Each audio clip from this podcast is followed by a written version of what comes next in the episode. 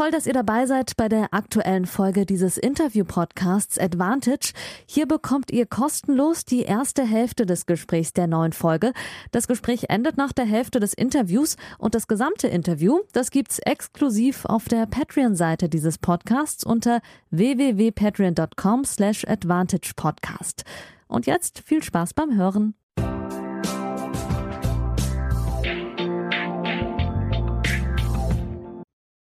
Hallo liebe Hörerinnen, Folge 58. Es geht immer weiter von Woche zu Woche. Schön, dass ihr wieder eingeschaltet habt und diesen Podcast unterstützt. Ich habe wieder für Verstärkung äh, gesorgt. Ihr wisst, es ist ein reiner Interview-Podcast. Deswegen freue ich mich ganz besonders heute einen Ex-Profi ähm, zu Gast zu haben, der auf Nummer 22 der Weltrangliste gestiegen ist. 1995 war das. Er hat also zu den Zeiten von Michael Stich und Boris Becker für Deutschland international Tennis gespielt, zwei ATP-Titel geholt, war auch dabei 1993 beim bislang letzten Davis Cup-Sieg von Deutschland. Ich freue mich ganz besonders in der Leitung Bernd Kaberer zu begrüßen.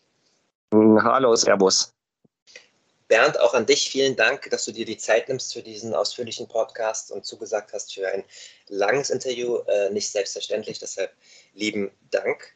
Ich habe mich äh, natürlich auch gut vorbereitet auf dich, äh, Internetrecherche und mit ein paar alten Weggefährten äh, gesprochen, weil das hatte ich dir ja auch schon im Vorgespräch gesagt und das gilt vielleicht auch für die ein oder andere Hörerin bei uns äh, hier im Podcast, dass ich ähm, ja zehn Jahre alt war, als du deine Karriere beendet hast wegen anhaltenden Knieproblemen und ich sozusagen erst 99 angefangen habe, Tennis aktiv zu verfolgen. Das heißt, habe ich sehr viel nochmal auf YouTube auch so von dir nachgeholt.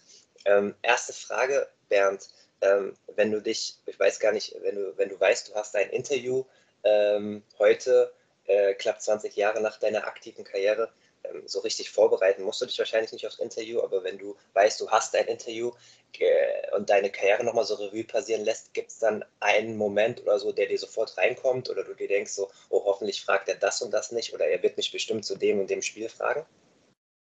Ja, es gibt natürlich ähm, bittere Niederlagen und es gibt natürlich auch Siege, wo man wirklich auch in gewissem Maße ein bisschen stolz drauf ist. Also ich sage jetzt, ähm, die, die Turniersiege, zum Beispiel mein erster ATP-Sieg in Köln, war natürlich schon ganz was Spezielles, weil es ein Tour-Event war und oder auch wenn man das erste Mal, erste 100 ist auch so, ein, so eine Benchmark, wenn man das erste Mal in die Top 100 eindringt, ist natürlich auch sowas, wo man sagt, jetzt bin ich quasi in dem großen Zirkus dabei und das ist schon ähm, ein, ein, ja, so, so herausragend. Und auf der anderen Seite war natürlich auch zum Beispiel das Match damals gegen Marc Rosset in, bei den French Open, wo ich zwei Einsätze geführt habe im Viertelfinale und das Match noch verloren habe. Das war natürlich wahrscheinlich die bitterste Niederlage weil die natürlich auch, ähm, sagen wir mal, da hätte ich im Halbfinale gegen Michael Stich gespielt. Das wäre natürlich ein, ein absolutes Highlight meiner Tenniskarriere gewesen. Ja, das hat man auch in den, in den Artikeln immer wieder durchgelesen. Äh, zwei Punkte äh, vor Matchgewinn äh, gewesen. Ähm, so einer der, der Marker in deiner Karriere. Du hast schon ganz viel jetzt auch durchblicken lassen, über das wir heute reden wollen. Ganz kurz für euch zur Info. Wir wollen ein bisschen über seine aktive Karriere natürlich reden, ein bisschen aus dem Nähkästchen plaudern lassen, dass du vielleicht noch die eine oder andere Anekdote aus der damaligen Zeit für uns hast und auch über deine heutige äh, Zeit reden. Ähm, du lebst da in München. Du hast auch nochmal sozusagen, ja, ich glaube, das kann man so sagen, umgeschult, bist seit 2018 ausgebildeter Performance Coach. Ähm, das klingt auch sehr, sehr interessant. Ähm, beratest da Leute personal und ähm, als Business Coach aus verschiedenen Bereichen. da wollen wir ein bisschen drauf eingehen. was mich als erstes interessieren würde, weil du es eben auch erwähnt hast, du hast 92 in Köln ATP-Turnier gewonnen und dann 94 nochmal in Bastard in, in, in Schweden. letztes Jahr ähm, gab es ja eine Neuauflage, auch durch, äh, aufgrund von Corona gab es Lizenzwechsel und dann wurden ja zwei ATP 250er Turniere in der Lanxess Arena in Köln ausgetragen. Da war ich auch bei beiden vor Ort, leider ohne Zuschauer in dieser riesen Arena, war trotzdem ein schönes Ereignis. Wie war es denn 1992? Wo hat das Turnier in Köln stattgefunden? Und das war ja zu, naja, noch zu Boomzeiten von Tennis. Wie groß war das damals? Das war in, auf der Anlage von Rot-Weiß Köln im Freien. Das war direkt nach dem US Open. Das ist jetzt, glaube ich, die Woche von da Bukarest oder so da jetzt. Also direkt nach dem US Open. Und die Tennisanlage Rot-Weiß Köln, ich weiß nicht, ob du die kennst, die ist ja wirklich toll. Also das ist eine super schöne Anlage. Und das hat auch damals der Michael Morons, der jetzt die BMW Open und CHIO, kennt man ja auch, äh, der hat das organisiert. Und da war Jahre vorher war immer ein kleiner Challenger und dann hat er eben da ein Tour-Event äh, gemacht. Und das war eine super schöne Atmosphäre. Das war toll. Da hat auch Thomas Muster hat gespielt und äh, Carsten Brasch und so weiter. Das war schon also natürlich mehr die Sandplatzspieler. Aber ähm, ja, das war für mich natürlich, ähm, ich kam da an, war ungesetzt und habe dann wirklich gut gespielt und habe äh, ja das Match gewonnen, äh, das Turnier gewonnen. Das war natürlich schon ein großer, für mich ein Riesenschritt in die richtige Richtung, weil so ein Tour-Event zu gewinnen ist natürlich immer so ein Highlight. Definitiv. Rein von deinen äh, Grand Slam-Resultaten, äh, hat es ja angesprochen, Viertelfinale äh, unter anderem, oder was heißt unter anderem, Viertelfinale in Paris und bei den US Open erreicht. In Wimbledon, glaube ich, wenn ich richtig recherchiert habe, nie über die zweite Runde hinausgekommen. Warst du so etwas, ein Spezialist? Früher gab es ja noch deutlich mehr Spezialisten, weil es größere Unterschiede zwischen den einzelnen Belegen gab, was die Schnelligkeit betraf. Warst du eher einer für die langsameren äh, Belege und hast dich auf Rasen nicht so wohl gefühlt oder spiegeln die Ergebnisse nicht die Realität wieder? Nein, das kann man genau so sagen. Also das war ja, früher war Rasentennis viel, viel schneller, als es jetzt ist. Wenn man teilweise die alten Matches noch sieht, Ivanisevic Becker oder Sampras ja, ja. Becker oder Krajcek oder so. Früher haben eigentlich, bis auf die Ausnahme mal Agassi, ähm, haben eigentlich fast nur die, die Aufschlag-Volley-Spieler gewonnen und dominiert. Und äh, heutzutage, da hat äh, das Rasentennis hat sich da gewaltig geändert. Also es ist deutlich, die Bälle springen höher es kommen ja viel, viel mehr Ballwechsel. Also auf dem zweiten Aufschlag spielen ja die allerwenigsten Surfen-Volley. Und das war damals eigentlich, also mir war, das war nicht mein Spiel. Also und auch in der Halle teilweise diese schnellen, schnellen Supreme-Beläge, wo wirklich nur der Aufschlag gezählt hat. Das war nicht so ganz meins. Also ich habe zwar ganz gut serviert, aber ich habe eigentlich lieber, sagen wir mal, ein bisschen ähm, ja, wie soll man sagen, so ein bisschen strategischer Tennis gespielt und nicht nur Aufschlag, Volley und fertig. Also das war nicht so ganz meins. Und dementsprechend habe ich mich auf Sand und auch auf Hartplatz eigentlich am allerwohlsten gefühlt. Die Frage von mir war natürlich auch ein bisschen naiv gestellt, weil äh, zumindest in der Richtung wusste ich das natürlich, aber ich wollte die Leute auch ein bisschen mitnehmen. Die führt nämlich zu der nächsten Frage hin. Ähm, ich bin dauernd hin und her gerissen, ob ich möchte, dass es wieder größere Unterschiede zwischen den Belegen gibt, Bernd. Ähm, und mittlerweile äh, sage ich sogar, es muss, glaube ich, so sein, um, um ein bisschen Vielfalt wieder in die Tenniswelt, in die Profiwelt vor allem ähm, reinzubekommen. Also Stichwort auf jeden Fall Rasen wieder schneller machen, etc. Vielleicht auch ein paar Teppichbelege äh, wieder haben. Ähm, mit dem Abstand zu deiner Karriere, äh, zu den Unterschieden zu heute, wie siehst du das?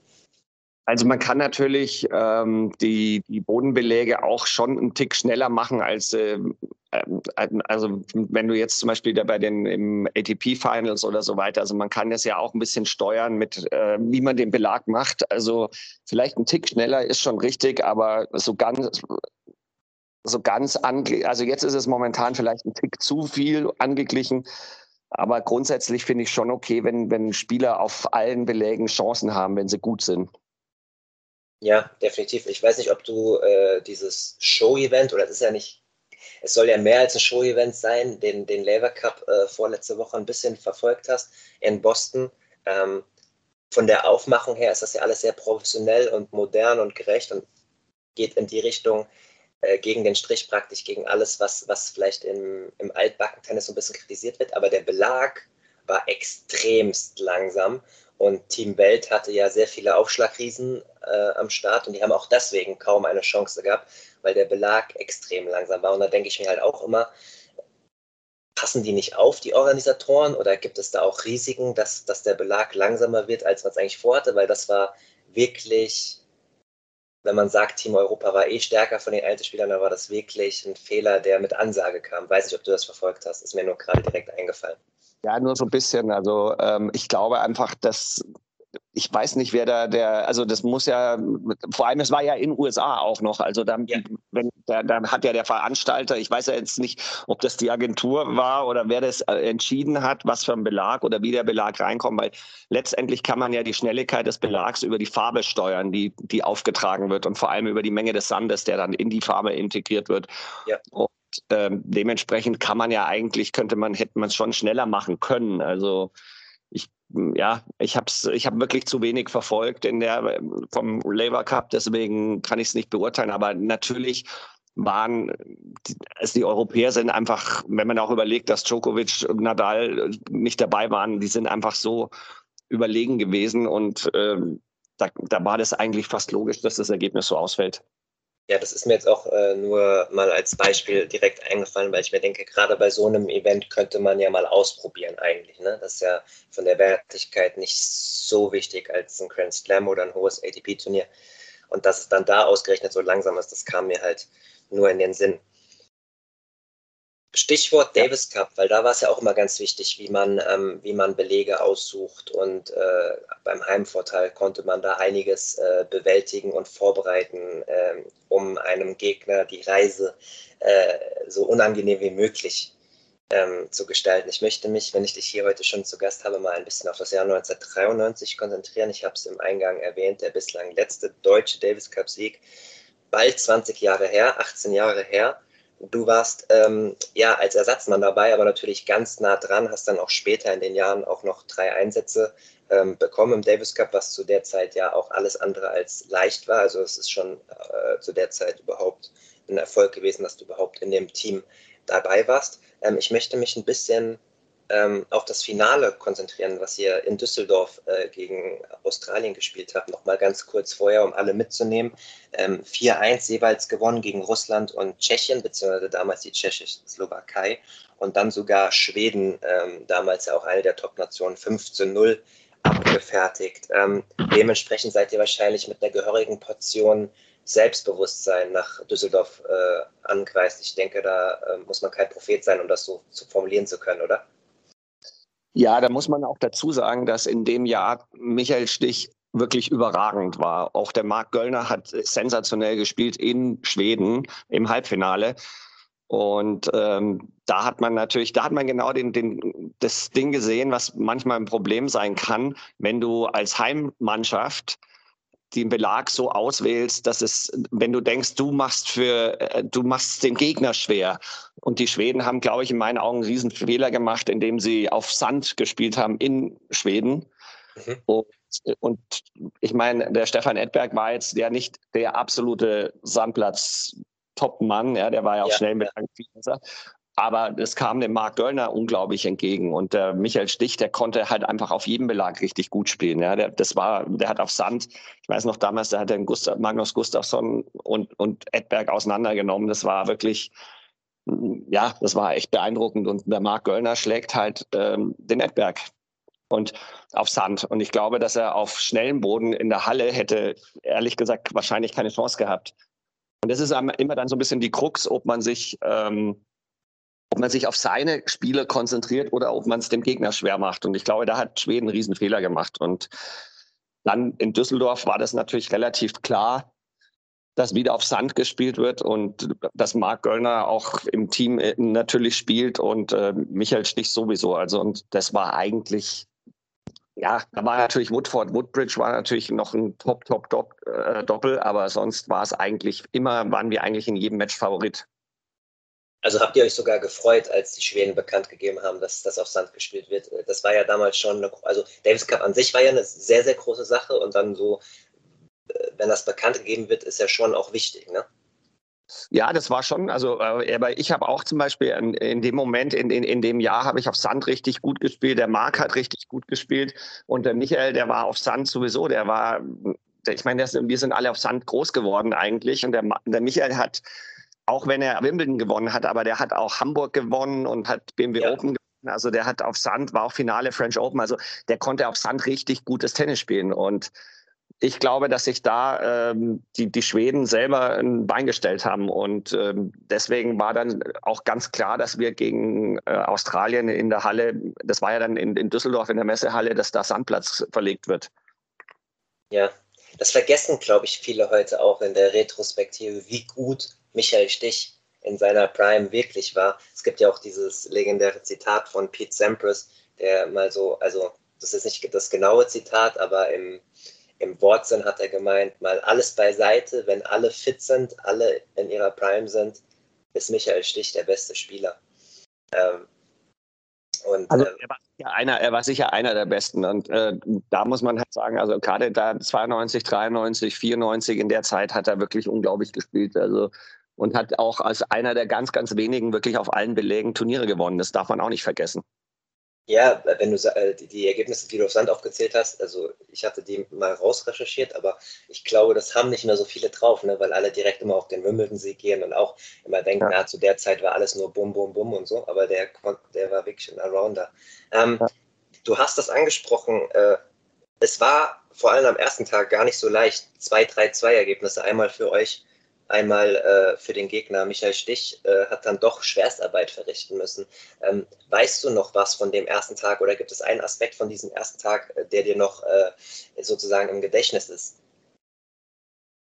Ich weiß gar nicht mehr allzu viel, wenn ich ganz ehrlich bin. Ich weiß, dass äh, also Stoltenberg und Fromberg war. Genau, und Stich hat 3-2 gewonnen gegen äh, Stoltenberg und das, ich habe ein paar Artikel äh, aus Google rausgefiltert von dem ja. Wochenende. Das galt als Überraschung, dass äh, Michael sich da so schwer getan hat. Zumindest haben das die Experten damals so bezeichnet.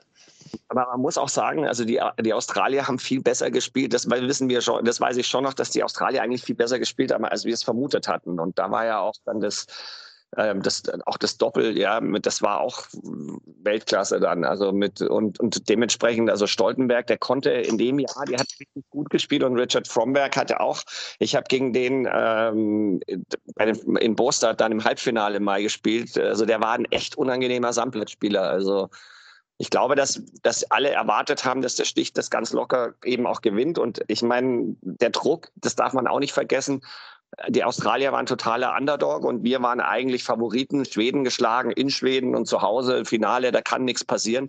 Und dem muss man erstmal klarkommen. Also das war schon auch eine ganz, ähm, ja, der, das war schon eine ganz besondere Leistung auch, dass man das Match dann noch wirklich nach Hause gespielt hat definitiv für alle, die das nicht so auf dem Schirm haben, 1993 war auch das Jahr, in dem also Boris Becker keinen Davis Cup gespielt hat und Michael Stich sozusagen der Leader war, ähm, äh, der zum Titel geführt hat. Äh, wenn du die beiden vergleichst, ähm, äh, wie sie auch so in der Führung von so einem Team sind, gerade mit dem Druck, den du angesprochen hast, wie, wie hat das Michael Stich äh, bewältigt? Du hast ja jetzt die Nachteile von so einem Favoritendasein angesprochen es, man, muss natürlich dazu sagen, der Michael, den kannte ich halt viel, viel besser als ein Boris, weil den Michael, mit dem habe ich ja schon im, im Ifitos Bundesliga zusammen ganz viel gespielt und doppelt auch gespielt in der Bundesliga. Wir sind zusammen deutscher Meister geworden. Wir waren selber bei der gleichen Agentur und so weiter. Also den, das war eher, also der Boris, der war für mich halt schon immer dieser Wimbledon-Sieger, den, wo ich in der Schule war und der Wimbledon schon zweimal gewonnen hatte. Also da war irgendwie ich sage jetzt mal, ich habe natürlich vor beiden Respekt gehabt, aber irgendwie vor, vor vom Boris, wie ich den angefangen, wie ich das erste Mal den im Team gesehen habe, das war eher Ehrfurcht als als äh, Kollegendasein, ja. Und aber also die, das war trotzdem beide waren als Teamspieler in der Mannschaft immer super. Also das muss ich ehrlich sagen. Also auch äh, äh, mit, mit Niki Pilic da zusammen und so weiter. Also das hat schon echt viel Spaß gemacht und ähm, wir hatten da eigentlich auch immer eine richtig gute Zeit. Aber wie gesagt, der Michael war mir halt vom Typ her viel näher, weil ich den einfach von der Bundesliga schon so gut kannte. Der Patrick Kühn, äh, ähm, mit dem, der ist ja, wisst ihr auch, liebe Hörerinnen, ähm, Turnierdirektor in München, war auch schon Gast hier in dem Podcast, der schwärmt auch immer von diesen Zeiten und gerät dann ins Schwärmen sozusagen, äh, gerade auch von diesen Spielen. Du hast das Doppel auch schon eben mal ganz kurz angesprochen. Das war ja dann am Ende das Zünglein an der Waage sozusagen, Stichkühn gegen ein damaliges, ja, ich glaube, das kann man so sagen, Weltklasse-Doppel. Äh, Woodbridge, äh, Woodford. Ja, also das war wahrscheinlich Nummer eins oder also unter den Top drei Teams auf jeden Fall weltweit. Also das muss man auf jeden Fall sagen. Ja, ja, ja. 3-2 ist das auch ausgegangen, äh, ganz knapp. Ähm, und ja, man kann schon sagen, eine Art Vorentscheidung, wenn man dann so einen Spieler wie Michael Stich hat. Äh, wie, war euch das so ein bisschen schon bewusst oder stapelt man da tief? Ich meine, also nochmal, Davis Cup war damals sehr, sehr groß äh, zu der Zeit. Äh, ihr habt mit den Fußballern konkurriert. Ansonsten gibt es, glaube ich, in, im deutschsprachigen Raum gab es damals kein vergleichbares Team-Event äh, mal abgesehen vielleicht von den Olympischen Spielen äh, 92 in Barcelona, ähm, das so eine Aufmerksamkeit generiert hat. Ähm, wie geht man dann mit so einer Führung um? Was, wie war deine Aufgabe auch als Ersatzspieler? Äh, Nerven beruhigen oder alles Business as usual, nichts anderes machen? Wie geht man da vor, Bernd? Ja, also das ist natürlich sehr viel ähm, die, die Arbeit von dem Trainer, logischerweise, von dem Teamchef. Aber bei uns war es halt so, wir waren halt, wir haben halt immer unterstützend, wir haben trainiert mit den Jungs, haben die eingeschlagen, haben alles gemacht, dass die ähm, quasi gut in Form kommen. Und du hast ja auch immer, ich meine, es kann auch immer was passieren. Also ich habe ja auch zum Beispiel 94 plötzlich dann, äh, hat der Boris gesagt, er kann nicht spielen am Tag vorm Match. Also das, deswegen musst du auch immer quasi parat stehen und, und auch einsatzbereit sein als Ersatzspieler. Und das war natürlich ähm, ja schon auch, das war natürlich auch spannend. Und also zum Beispiel diese ganze Woche, da hast du auch perfekt trainiert. Also ich habe zum Beispiel fast immer gut nach dem Davis Cup habe ich danach gut bei den Turnieren gespielt. Weil man, weil man so fokussiert ist oder fokussierter, weil man das Team nicht im Stich lassen will oder weil die Trainingsqualität so hoch war? die Trainingsqualität einfach so hoch, weil du auch an, weil du auch selber ja, du willst ja auch, ähm, auch die ersten Tage, du willst ja auch zeigen, dass du theoretisch auch spielen könntest. Ja, ja. Und gerade bei mir damals mit, mit Marc und ich, also ich weiß noch, in, in Schweden hat, da habe ich vorher wirklich gut gespielt und der Marc hat gesagt, das ist, ist überhaupt keine Frage, dass du spielst, weil du spielst ja viel besser. Und ich habe im Training ihn auch ganz locker geschlagen und echt gut gespielt. Aber der Niki hatte halt da einfach den Marc als äh, Spieler schon in seinem Kopf und der hat auch dann letztendlich, muss man ja auch sagen, der hat ja dann auch die Matches gewonnen. Also deswegen war das schon äh, völlig ja, richtig auch aufgestellt. Wenn im Nachhinein gibt einem der Erfolg dann natürlich auch recht. Aber das ist ja richtig interessant. Also Niki Pilic natürlich absolute Trainerlegende, äh, lebt ja heute auch immer noch, gibt ab und zu Interviews, war auch ganz früh an der Karriere von Novak Djokovic äh, bei seinem Aufenthalt in Deutschland beteiligt. Ihr kennt ihn natürlich alle. Ähm, das ist natürlich ganz interessant, wie Trainer so ticken. Ne? Also zum Beispiel mal ein kleiner Vergleich zum Fußball. Äh, Jogi Löw wurde ja auch oft vorgehalten, dass er an Spielern festhält, äh, die ihm irgendwann mal schon geholfen haben, ne? also die, zu denen er Vertrauen geschöpft hat. Natürlich ein Teamsport, nicht ganz vergleichbar, aber das klingt ja auch so ein bisschen danach, dass Niki Pilic äh, nicht die momentane Form bewertet hat, sondern wer hat mir im Davis Cup unter Druckbedingungen schon geholfen. So klingt das für mich jetzt aus der Distanz ein bisschen. Ja, das, da ist sicher ein Punkt, äh, da, das kann man sicher so sehen, aber auf der anderen Seite muss man natürlich auch sagen, der sieht natürlich, wer ist der Gegner, gegen wie hat der wie sind die Chancen? Er versucht, das Match äh, vorher irgendwie im Kopf durchzuspielen und er sagt natürlich, wem glaubt er, wem, wem vertraut er mehr? Wer, glaub, wer glaubt, bei wem glaubt er, dass der halt einfach unter Druck vielleicht stabiler ist? Und vielleicht auch, dass er sagt, das Risiko kann ich jetzt nicht eingehen. Jemanden, der zum ersten Mal im Davis Cup spielt, da kann ich jetzt schlecht den da reinschmeißen, auch wenn er im Moment super in Form ist. Das, das ist natürlich immer die Frage. Und äh, die Entscheidung muss halt dann auch der Teamchef selber treffen. Und letztendlich hat er da in der Beziehung auch richtig viel richtig gemacht, weil ähm, er hat dreimal einen Davis Cup mit Deutschland gewonnen, einmal mit Kroatien, einmal mit Jugoslawien. Also da hat er so viele Fehler hat er nicht gemacht. Definitiv nicht. Trotzdem vielleicht nochmal auf dich als Spieler äh, bezogen, wenn wir bei dem Beispiel Schweden bleiben, warst du dann, ich nenne es jetzt einfach mal umgangssprachlich, warst du dann innerlich angepisst oder wie geht man naja, damit um? Man ist natürlich schon enttäuscht, weil man halt auch zu der Zeit, also ich habe ja dann das Jahr drauf, habe hab ich ja dann gespielt. Ja. Ähm, und das ist natürlich dann schon klar, dass man sagt, ich habe eigentlich gute Ergebnisse, habe auf Sand auch gut gespielt, habe ordentlich, also wirklich gute ähm, eine gute Leistung in dem Jahr gebracht. Und dann denkt man schon, oder man rechnet sich Chancen aus, aber man muss natürlich auch akzeptieren, wenn der Trainer anders denkt. Und das ist im, im Fußball ja auch immer so ein Thema, dass manchmal ein, ein Trainer ein, ein Konzept hat, eine Idee und manchmal vielleicht ein Fußballer nicht so richtig in die Idee, in das Konzept oder in die Strategie reinpasst. Und das ist manchmal vielleicht ein Tick unfair, aber letztendlich ist ja der Trainer, der dann am Schluss auch äh, die Verantwortung trägt. Klar. Da muss man sehen. Ich habe es ja versucht, ein bisschen herauszuarbeiten, wie groß der Davis Cup äh, damals war. Und wenn wir jetzt auch darüber reden, kommt man zum Einsatz oder nicht, ist man Ersatzspieler, ist man aber Teil des Teams.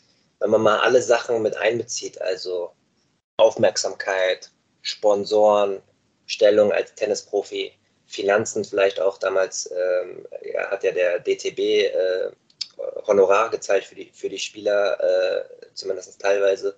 da kenne ich ein paar Anekdoten, dann zum Beispiel, dass Boris Becker mehr bekommen hat, aber unter den Spielern aufgeteilt hat, ähm, mal alles mit einbezogen. Ähm, wie wichtig war es damals, Teil dieses Davis Cup Teams zu sein, also auch, auch für die eigene Wahrnehmung als Profi, um, um selbst Sponsoren zu gewinnen? War das wirklich das wichtigste Event des Jahres um, um für die Aufmerksamkeit oder ist es jetzt übertrieben, wie ich es darstelle? Also das Wichtigste wahrscheinlich nicht. Also, aber, aber es war auf jeden Fall, das ist so, letztendlich geht's, das ist wie wenn ein Fußballer in der Nationalmannschaft für die Nationalmannschaft nominiert wird. Mhm. Das ist natürlich schon ja, ein Riesen, äh, ja, es ist eine Ehre, muss man ganz ehrlich sagen. Also ich weiß noch, wie ich das erste Mal diesen Anzug bekommen habe äh, mit dem Deutschlandadler drauf und hinten Germany. Äh, das ist natürlich was, das ist was ganz Besonderes. Und das ist so ein bisschen, wie man als Kind, als Jugendlicher das erste Mal, was weiß ich, zum Beispiel große Mäden für Bayern spielt. Ja, das ist dann auch, dann da freut man sich auch, weil man sagt, ah, das, ich bin einer der Besten von Bayern und dann, ich bin einer der Besten, ich bin einer der Top-Leute in Deutschland. Das ist natürlich schon sehr wichtig und für die Wahrnehmung, für die Sponsoren ist es natürlich auch ganz klar, dass das zu der Zeit sehr, sehr wichtig war.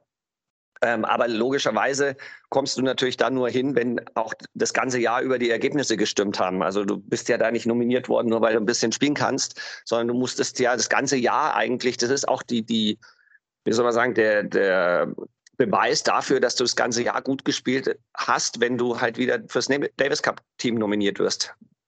Ja, definitiv. Heute ist ja ein bisschen anders oder es hat sich ja ähm, über die Jahrzehnte gewandelt ähm, nach dem Tennisboom, dass Davis Cup äh, in, der, in der Bewertung in der deutschen Öffentlichkeit ein bisschen abgerutscht ist. Ähm, international dann auch irgendwann oder es gab immer die Vorurteile, ah, die Top-Spieler spielen zu selten, wie kriegen wir es wieder hin? Jetzt gibt es ja den neuen Davis Cup mit den Davis Cup Finals, die finden bald statt nach den ATP Finals. Struktur ist jetzt nochmal ein bisschen geändert worden für alle, die da nicht so drin sind. Ganz kurz, die Vorrundengruppen sind aufgeteilt auf drei Standorte. Die deutsche Gruppe ist in äh, Innsbruck in Österreich und ab dem Viertelfinale wird dann äh, wie vor der Pandemie bei der ersten Auflage 2019 in Madrid in der Cajamarca äh, gespielt, wo auch das äh, Masters-Turnier äh, stattfindet, immer auf Sand, da wird aber auf Haarplatz gespielt. Bernd, worauf ich hinaus will, ähm, da gibt es heute Preisgeld. Das ist dann ein bisschen interessanter, vielleicht für Spieler, die, die, die heute in der Ranglistenstruktur sind wie du und abwärts, also für Spieler, die dann auch vielleicht tief in den, im zweistelligen Bereich spielen oder äh, von kleineren Nationen, die vielleicht sogar auch jenseits der 100 stehen, weil es da auch ein bisschen Zahltag gibt. Das soll ja auch interessanter sein. Bei euch damals gab es kein Preisgeld. Ich habe es ja angesprochen, ein bisschen vom DTB. Ähm, du hast jetzt auch die Ehre angesprochen. Ähm, aber Geld spielt ja im Leben trotzdem eine Rolle, wenn ich mal so ein bisschen überspitzt fragen darf. Wie war es denn damals bei euch? Wie, wie wurde das gelöst? Also wir haben schon, es gab halt so gestaffelte Verträge je nach deiner Ranglistenposition und das war quasi das Honorar, aber auch mit Siegprämien und so weiter. Also man, das wurde schon sehr ordentlich honoriert, sowas nicht. Also ja. im Verhältnis natürlich. Also aber das Geld war, ja, das war natürlich, also ich sage jetzt mal keine Nebensache, aber es war trotzdem schon ähm, auch, also es war schon lukrativ, vor allem eben über diese Wahrnehmung für Sponsoren und so weiter. Also das kann man ja dann auch irgendwie anders ähm, dann ähm, bewerten, wenn man dadurch halt eben stundenlang im Fernsehen war und dafür halt einen Sponsor irgendwie zahlt, ist das auch ist natürlich auch lukrativ und wichtig. Und wenn man überlegt, zum Beispiel der Charlie Steb, der damals den, in den Mats Wielander als Nummer eins in Schweden, äh, der war, ich weiß nicht wie viele Jahre immer der Davis Cup hält. Ja, und also da hat er wirklich sehr, sehr, sehr davon profitiert und das ist auch völlig in Ordnung so gewesen. Ja, ich versuche das immer mal ein bisschen herauszuarbeiten, wie das damals war. Mein Opel, jetzt mal um einen, einen Sponsor zu nennen, hat ja auch viel Geld in Tennis investiert. Ich war ja auch beim Tennismagazin zwei Jahre. Wenn ich da aus dem Archiv mal in alten Magazinen geblättert habe aus den 80er, 90er Jahren und mein damaliger Chef dann mir mal gesagt hat, was es für die und die Werbeanzeige damals dann in D-Mark gab für das mhm. Magazin, habe ich auch immer große Augen bekommen, was das für eine Strahlkraft hat. Und das ist schon interessant. Ich meine, Tennis ist heute international immer noch nach Fußball, Golf und vielleicht NBA und NFL immer noch ja von den Finanzen her mit großen Sponsoren, ähm, ja, äh, sind auf jeden Fall dort. Aber im deutschsprachigen Raum gibt es ja schon den Kampf heutzutage. Zumindest nehme ich, nehme ich das so wahr. Ich weiß nicht, wie, wie du das wahrnimmst, wo, wo Tennis Deutschland heute steht im internationalen Vergleich. Für mich ist das immer ein bisschen so, wir könnten eigentlich besser dastehen. Das auf jeden Fall, ja. Das ist äh, natürlich ich sage jetzt mal, äh, durch Alexander Zverev ist es natürlich jetzt auch wieder äh, lukrativer oder interessanter geworden, auch mit der Angie Kerber und so weiter. Aber es ist, ähm, hat schon etwas nachgelassen, wobei ich jetzt auch wieder feststelle, in der ganzen Pandemiezeit, dass die Leute alle wieder auf den Tennisplätzen und viel mehr wieder Tennis gespielt. Zumindest in München war das extrem. Also die, die, du hast kaum einen Tennisplatz bekommen und die Leute haben alle wieder gespielt, sobald man im Freien spielen durfte. Ja, definitiv. So, wenn man den Menschen etwas wegnimmt und dann ist es plötzlich wieder erlaubt, dann ähm, ist der Hype vielleicht wieder ein bisschen da. Was das Profitennis angeht, wir haben ja auch, äh, liebe Hörerinnen, wir haben natürlich auch ein Vorgespräch geführt, da haben wir uns auch schon ein bisschen warm geredet. Da, da könnte man natürlich auch nochmal einen eigenen Podcast machen, ne, wie man Tennis wieder nach vorne bringt. Das hatten wir auch oft hier schon in dem, in dem Podcast. Ähm, wir haben über ein, zwei Sachen geredet, auch über Twitch etc. Da gibt es ja auch einen Special-Podcast von mir dazu, könnt ihr mal in der, in der Liste runterscrollen, wenn euch das mehr interessiert. Ähm, aber da hattest du ja auch gesagt, dass du jetzt mit, ich darf dein Alter ja ver, äh, verraten, ich glaube, es ist richtig, 53, ähm, äh, dass du sagst, ja, die, die Leute, die in, in Charge sind, also in der Verantwortung, dass die in der Altersstruktur sind, dass sie diese modernen Sachen in der Digitalisierung oft vielleicht verpassen oder nicht, äh, nicht am Puls der jungen Zeit sind. Ähm, hast du einen Lösungsvorschlag, wie man das, also muss man dann einfach Leute, jüngere Leute anheuern, die das übernehmen oder hast du Angst um die Zukunft auch des Tennis? Wie, wie siehst du das? Also Angst um die Zukunft des Tennis habe ich nicht, weil Tennis ist einfach ein genialer Sport. Auch vor allem ist es ein sehr telegener Sport. Also ist ja im Fernsehen wirklich super zum äh, auch die Stimmung rüberzubringen und die Ballwechsel und alles. Also ich glaube, das ist, ähm, man kann natürlich sagen, es ist vielleicht manchmal etwas zu lang. Aber auf der anderen Seite sind natürlich auch äh, wirklich kommen halt dadurch auch diese hm, epischen Matches raus. Ja, deswegen bin ich da auch der Meinung. Ähm, natürlich ist es so, dass man mit der Zeit gehen muss. Und ich, ich, ich bin halt immer ein Freund davon, wenn man zum Beispiel selber jetzt nicht unbedingt der Experte in, was weiß ich, Digitalisierung, Multimedia mit den ganzen E-Sport-Geschichten oder auch mit, mit, mit Instagram, mit den TikTok und, und, und, wie sie alle heißen, wenn man da einfach nicht, dass man sich halt Leute, Experten einfach an Bord holen muss. Und ähm, ich bin mir nicht so sicher. Ich glaube, dass Tennis war lange Zeit immer so ein bisschen, bisschen überheblich immer gesagt, ja, wir haben ja einen tollen Sport, was wollen wir da groß, da brauchen wir doch nichts tun. Aber letztendlich sieht man ja auch bei den großen Turnieren, äh, dass sich die auch immer weiterentwickeln. Und selbst Wimbledon hat es gemacht. Und in Wimbledon war es ja immer so, dass die gesagt haben, ja, ist ungefähr, das ist immer schon so gewesen und deswegen ist es auch gut so. Und wir sind doch Wimbledon, was wollt ihr überhaupt? Und ja, ähm, man muss halt mit der Zeit gehen auch, ja. Und das finde ich, ähm, also ich bin jetzt überhaupt kein E-Sport-Fan, muss ich dazu sagen, weil ich finde es immer noch besser, die Leute und gerade die Kids gehen auf den Tennisplatz. Also und, und gehen zum Sport selber, als dass sie das irgendwie ähm, am Computer machen. Aber ich sage jetzt mal, diese ganzen Digitalisierungen, man hat es ja auch bei den ATP-Finals gesehen, wie die Tennis präsentieren teilweise, das ist schon genial. Also es macht, hat richtig Spaß gemacht mit, mit Musik, mit Ding, mit, mit Lasershow und, und, und. Also das einfach, das inzwischen nicht nur, da wird nicht nur Tennis gespielt, sondern es wird einfach auch präsentiert in, in einer absoluten Topform. Ja, das hatten wir auch im Vorgespräch herausgearbeitet, äh, wo ich ein bisschen sauer bin. Auch wie du schon sagst, bei den ATP-Finals wird viel, wird viel versucht. Und da gab es ja auch diese Show mit Guy Monfils und Andy Murray auf Twitch. Äh, und äh, ich habe dann auch einen Artikel darüber geschrieben, das wisst ihr, liebe, liebe Stammhörerinnen. Ähm, im Endeffekt hat sich leider seitdem nichts getan. Äh, die Sportrechte sind dort immer noch nicht vermarktet. Man könnte so viel äh, bei den jungen Leuten tun. Vielleicht muss ich da auch noch mal eine Anfrage stellen. Ähm, vielleicht haben sie es schon wieder vergessen oder ich weiß es nicht. Aber mir tut sowas immer leider ein bisschen weh, weil ich äh, Tennis nicht nur die nächsten ein, zwei Jahre sehe, sondern auch die nächsten zehn bis zwanzig Jahre. Und das könnte auf jeden Fall helfen. Aber das nur so am Rande. Ähm, Bernd, danke, dass du dazu auch mal Stellung genommen hast. Finde ich von deiner Perspektive auch sehr wichtig. Um ähm, Davis Cup 93 noch abzuschließen, das vorentscheidende Doppel haben wir ja angesprochen, 3 zu 2. Äh, Patrick Kühn mit Michael Stich. Ähm, wurde dann schon ein bisschen gefeiert oder alles, alle sind um 8 Uhr in den Federn gewesen für den nächsten Tag? Nee, da wurde überhaupt nicht gefeiert. Da hat jeder, also wir haben uns riesig gefreut und jeder hat auch gewusst, wie wichtig das war, der Sieg. Aber da war ja noch nichts passiert. 2-1 ist zwar schön, aber ähm, da war, also da wird dann wirklich auf die Massagebank, Physio, gut essen, früh ins Bett. Äh, da, also da ist wirklich, da will man auch nichts dem Zufall überlassen. Also da wir haben uns natürlich riesig gefreut, also auch als ganzes Team, weil wir gewusst haben, dass äh, das auch eine große Leistung war, vom, auch vor allem von Patrick auch, muss man auch ehrlich sein. Und ähm, aber da war noch, ja, da wurde dann sofort so, das ist jetzt, aber da gibt es noch zwei ganz wichtige Matches und darauf muss man sich jetzt äh, fokussieren und 100 Prozent vorbereiten. Michael Stich hat dann auch nichts den Zufall überlassen, hat 3-0 gewonnen und hat äh, den Sieg eingetütet. Wie wurde dann gefeiert? Es war sehr ordentlich, muss ich sagen.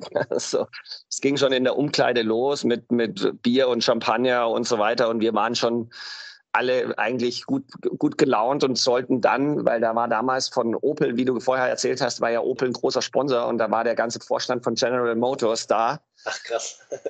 Und ähm, sind in, dann sind wir, wurden wir quasi empfangen im VIP-Bereich und irgendwie hat der Michael und alle haben dann angefangen, den ganzen VIP-Bereich mit Champagner zu bespritzen und das war eigentlich, der Nicky Pillage ist da leicht äh, in, in Ohnmacht gefallen, weil er gesagt hat, das kann nicht sein, ihr seid ihr wahnsinnig. Aber das fanden alle super lustig und also es war, und dann ging es auch noch weiter, dann die ganze Nacht. Also das war, also die Party, die war, hat sich, die konnte sich wirklich sehen lassen.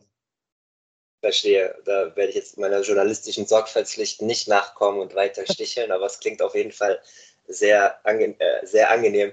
Aber ich kann mir auf jeden Fall angenehmeres vorstellen. Oder als Leistungssportler will man ja dann nicht zu den Sponsoren und mit denen Smalltalk halten. Da will man ja feiern.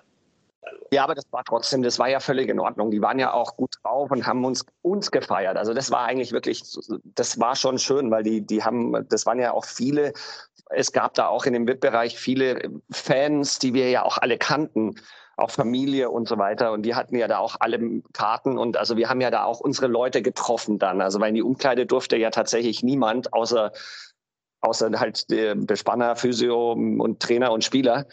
Und also wir haben dann schon auch unsere Leute mit den Familien und, und Freunden da feiern können. Aber da war eben auch dann, äh, ja, das sollte man sich halt ein bisschen anständiger benehmen, aber das sind leider alle Schranken gefallen. Davis Cup können wir damit abschließen. Äh, sehr interessante Anekdoten aus dem Jahr 1993, wenn ihr euch mehr informieren wollt. Äh, ich habe das heute Morgen, äh, kann ich auch nochmal aus dem Nähkästchen plaudern. Wir nehmen hier Montag früh auf. Ich habe heute Morgen nochmal ein paar alte Videos äh, geschaut. Bernd, da ist auch ein bisschen Gänsehaut bei aufgekommen. Ähm, weiß nicht, wie es dir geht, wenn du darüber redest, ob, ob du das sehr nüchtern abgespeichert hast oder auch nochmal die Memories hochkommen. Auf jeden Fall hatte ich sehr viel Spaß heute Morgen auf YouTube. Ja, es ist auf jeden Fall, das war schon eines der sportlichen Highlights und der, wie, wie, du vorher erzählt hast, auch, dass der Patrick immer in Schwärmen gerät. Es war einfach diese, diese Mannschaftsmomente, die, weil man ja als Tennisspieler eigentlich immer Einzelkämpfer ist. Und wenn du da als Mannschaft dann gut spielst und erfolgreich bist und zusammen feiern, ist einfach nochmal was anderes, wie wenn du für dich irgendwas gewinnst. Das muss man ganz ehrlich sein. Ja. Ähm, und dementsprechend war das schon was Besonderes, weil wir als Team auch echt gut zusammengehalten haben und einfach auch ähm, ja, befreundet waren und, und, und uns wirklich super auf dem Platz und neben dem Platz verstanden haben. Auch wenn du jetzt den Teamgedanken herausgearbeitet hast, möchte ich noch ein bisschen auf dich eingehen und deine Karriere, ähm, die ja auch sehr besonders war und nicht so kometenhaft ganz früh nach oben gegangen ist. Du hast eigentlich erst, was heißt eigentlich, du hast mit 23, 24 erst den Sprung auf die ATP-Tour geschafft. Was warst du denn für ein Juniorenspieler? Also bist du unter Radar geflogen oder warst du nicht so ambitioniert als junger Mensch äh, oder war es einfach schwierig zu der damaligen Zeit? Ähm, was ist passiert, dass das mit 23, 24 passiert ist? Also es ist einfach, es war einfach so, dass ich in der Jugend, ich war zwar immer ein ordentlicher, guter, also ordentlicher, guter Jugendlicher, aber ich war halt nicht dieser Überflieger und war da auch teilweise vom Deutschen Tennisbund auch nie bei der Förderung und so weiter. Ich war dann irgendwann in Bayern bin ich gefördert worden, aber da, es gab einfach bessere, das muss man ehrlich sein. Und in Bayern war ich so immer unter den ersten, ich sage jetzt mal zwischen fünf und acht, aber eben nie unter den ersten zwei, drei und äh, dementsprechend ähm, war auch nie, ich, ich sage zum Beispiel auch in meinen Vorträgen immer, ähm, ich bin so ein bisschen der andere Tennisprofi, weil für mich war immer klar, dass ich Abitur mache. Und das hat auch für meine Eltern übrigens. Ähm, und ich habe dann in, dem, in der Zeit dann angefangen, gut zu spielen, eigentlich wirklich in, in, in, bei der Jugend war mit 18. Da habe ich dann, bin ich bayerischer Jugendmeister geworden, da war ich dann eigentlich ganz gut oder da war ich gut und äh, blöderweise war damals die deutsche Meisterschaft war vor der bayerischen, also was natürlich auch eigentlich selten unclever ist, äh, wenn man äh, ein Turnierplan, also wenn man sich überlegt, dass man ja sich eigentlich dadurch qualifizieren sollte. Ja, ja, ja. Und naja, und dann, dann war es eben so, dass ich ähm, Abitur gemacht habe und in dem Jahr nach dem, also in dem Jahr nach dem Abitur habe ich zweimal ein Bänderriss gehabt und bin eigentlich fast ein Jahr lang komplett ausgefallen. Und dann habe ich, wenn ich ehrlich bin, ich hab, grad, bin gerade 19 gewesen, habe das Abitur gemacht und bin dann 20. Mit 20 habe ich eigentlich erst wirklich angefangen, richtig professionell zu trainieren und zu spielen, weil wenn man im Gymnasium ist, ist ja klar, da bist du nicht, da kannst einmal am Tag trainieren und dann ist aber auch gut. Mhm. Und das war so ein bisschen der Grund, warum ich auch sehr spät dann gekommen bin. Und das war auch so, zum Beispiel beim Deutschen Tennisbund war es dann so, wie ich dann angefangen habe, da stand ich dann so 200 oder 230 und dann hieß es immer, nee, der Bernd ist eigentlich talentiert, aber der ist zu alt für, für den B-Kader, weil der B-Kader war ja so dieser Nachwuchskader. Mhm. Und damals der Karl Meiler hat immer gesagt, er will mich aber haben. Und der Niki Pilic hat dann aber gesagt, na, eigentlich der Bernd ist zu alt. Also mit, zwei, mit 21 brauchen wir den nicht in den Nachwuchskader tun. Ja. Und dann hat sich aber irgendwie der Karl durchgesetzt. Und dann bin ich in dem einen Jahr dann eben von, ja, von 250 auf 45 in der Weltrangliste gekommen. Ja, stark, das habe ich, hab ich gesehen. Aber das schafft man ja auch nicht einfach mal so mit links. Also zum Beispiel, ich habe ja äh, letzte Woche Oskar Otto zu Gast gehabt. Der ist jetzt Ende 20 und er hat es ja auch jetzt in seinen späten 20ern, jetzt ist er gerade am Schaffen, den, die Transition von Future auf Challenger auf ATP-Ebene, äh, was ja einfach auch extrem schwer ist. Und er hat das auch alles so beschrieben, dass er vielleicht äh, früher noch nicht so reif war und auch nicht so professionell trainiert hat äh, und das erst später Klick gemacht hat. Ähm, jetzt hast du schon sehr viel berichtet. Ähm, Hat es bei dir trotzdem auch erst ein bisschen später Klick gemacht oder waren das nur die beschriebenen Umstände, die du gerade dargelegt hast? Natürlich sind da, es sind so ein paar äh, Momente, wo du selber für dich merkst, oh, da geht noch mehr. Und ich hatte damals ein, ein Glück, wirklich ein Glück beim äh, Ephitos in der Bundesligamannschaft zu spielen. Und da hatten wir einen sehr, sehr guten Trainer, den Mark Lewis aus. Neuseeland. Dem sein Bruder war zum Beispiel mal im Wimbledon-Finale, Chris Lewis. Und der Marc, der hatte, der Michael Stich hatte den dann auch mal als Trainer und so weiter. Und der hat immer, mit dem haben wir halt in der Bundesliga-Zeit und immer das ganze Jahr über viel trainiert. Und der hat zu mir dann mal gesagt, Bernd, du weißt gar nicht, wie gut du Tennis spielen könntest. Und das war so ein bisschen so ein Moment, wo ich gesagt habe, ja, wie, wieso? Und dann sagt er, ja, du kannst viel besser spielen. Du siehst ja, wenn du mit dem Training mit Michael Stich spielst und so, du kannst da komplett mithalten. Also und ich war halt da als Nummer sechs in der Bundesligamannschaft und der Stich war die Eins. Und naja, und dann habe ich halt ein Turnier gespielt und habe äh, so ein vom Preisgeldturnier nochmal und habe gegen im Finale gegen Goran Pripic gewonnen, der damals 30 in der Welt stand. So, und dann habe ich gegen den aber relativ locker gewonnen. Und im Finale haben alle gesagt, oh, das ist super gespielt, aber gegen den, ja, der ist halt unschlagbar, den, gegen den kannst du nicht gewinnen, so ungefähr. Und dann habe ich halt ganz locker gewonnen und alle so, heu. Und das war dann auch so Momente, so Siege, also so, so, ja, einfach so große oder Matches, die damals vielleicht, die sind im Nachhinein nicht groß, aber das waren so, so, so ein, ein, kleiner Durchbruch, dass man sagt, oh, gegen den habe ich gewonnen oder auch in der Bundesliga. In dem ersten Jahr, wo, wo ich Bundesliga gespielt habe, habe ich 11 ein, eine 11-1-Bilanz gehabt an sechs. Und das zeigt dann schon, dass man wirklich, also dass man eigentlich besser ist, als man es vielleicht selber vermutet, ja. Und das, das ist das Selbstvertrauen, logischerweise. Das glaube ich. Jetzt hast du einen Schlüsselmoment mal herausgearbeitet. Ich habe hier auf meinem Notizzettel noch einen anderen Schlüsselmoment. Also ich halte ihn vielleicht für einen Schlüsselmoment. Das kannst du mich gerne korrigieren, wenn man sich deine, ich habe ein bisschen durch die Jahre im, äh, in den ATP-Resultaten geklickt und wenn man sich im März 92 mal anschaut, ist eine Niederlage gewesen. Aber gegen Andre Agassi, der im Jahr 92 ja dann auch noch Wimbledon gewinnen sollte, damals sozusagen der Sunnyboy war, der alles ein bisschen anders gemacht hat und in Jeans gespielt hat, früh in seiner Karriere. Da hast du 5-7 im dritten Satz in Indian Wells vor einem äh, wahrscheinlich, also das stand jetzt bei den ATP-Resultaten nicht dabei, aber ich gehe jetzt einfach mal davon aus, dass da auch einige Zuschauer äh, da waren, äh, dass du nach dem ersten Satz dann aber noch äh, aufgeholt hast und ihm wirklich Paroli gebieten hast. War das so ein, ein Schlüsselmoment deiner Karriere oder liege ich da völlig falsch? Da, da liegst du komplett richtig. Also das ist, äh, das war im, ich sage immer, das ist mein wichtigstes, der wichtigste Moment in meiner Tenniskarriere gewesen. Und vor allem auch in meiner, in meiner beruflichen, nachträglichen Laufbahn jetzt als Coach, weil ich selber ähm, quasi die, ich habe mich selber gecoacht in einem, in einem Thema, weil ich war am Anfang, also ich war alleine da bei dem Turnier, habe äh, keinen Trainer, kein nichts, also keiner hat mich irgendwie so drauf vorbereitet auf dieses Match. Und ich war damals, ich weiß noch genau, ich war 235. Ich habe davor, die Woche vorher beim Challenger in Indian Wells, habe ich in der Quali erste Runde verloren. Mhm. Und da habe ich mich dann, dann war ich gerade noch in der Quali bei dem großen Tour-Event, habe mich qualifiziert, erste Runde gewonnen und dann gegen Agassi gespielt. Und ähm, da waren halt damals, das war Night Session auch noch dazu und das war, der Center Court war voll. Also da waren irgendwie, was weiß ich, 8.000, 9.000 äh, Leute da.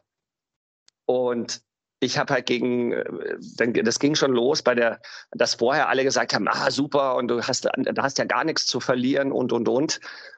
Und ähm, das ist der, der dümmste Satz, den es gibt. Also man hat nichts zu verlieren, weil man kann sich immer blamieren. Und so habe ich es am Anfang, war das für mich einfach too much. Also ich war da von der ganzen Atmosphäre total überrollt und auch der Agassi als Typ und wie der angefangen hat und so. Also ich war so nervös und habe dann das ging schon bei der Vorstellung los, wie, wie bei mir hieß es halt aus München äh, Challenger in Hongkong gewonnen und jetzt qualifiziert und beim Agassi, da hatten die ja Siege aufgezählt ohne Ende.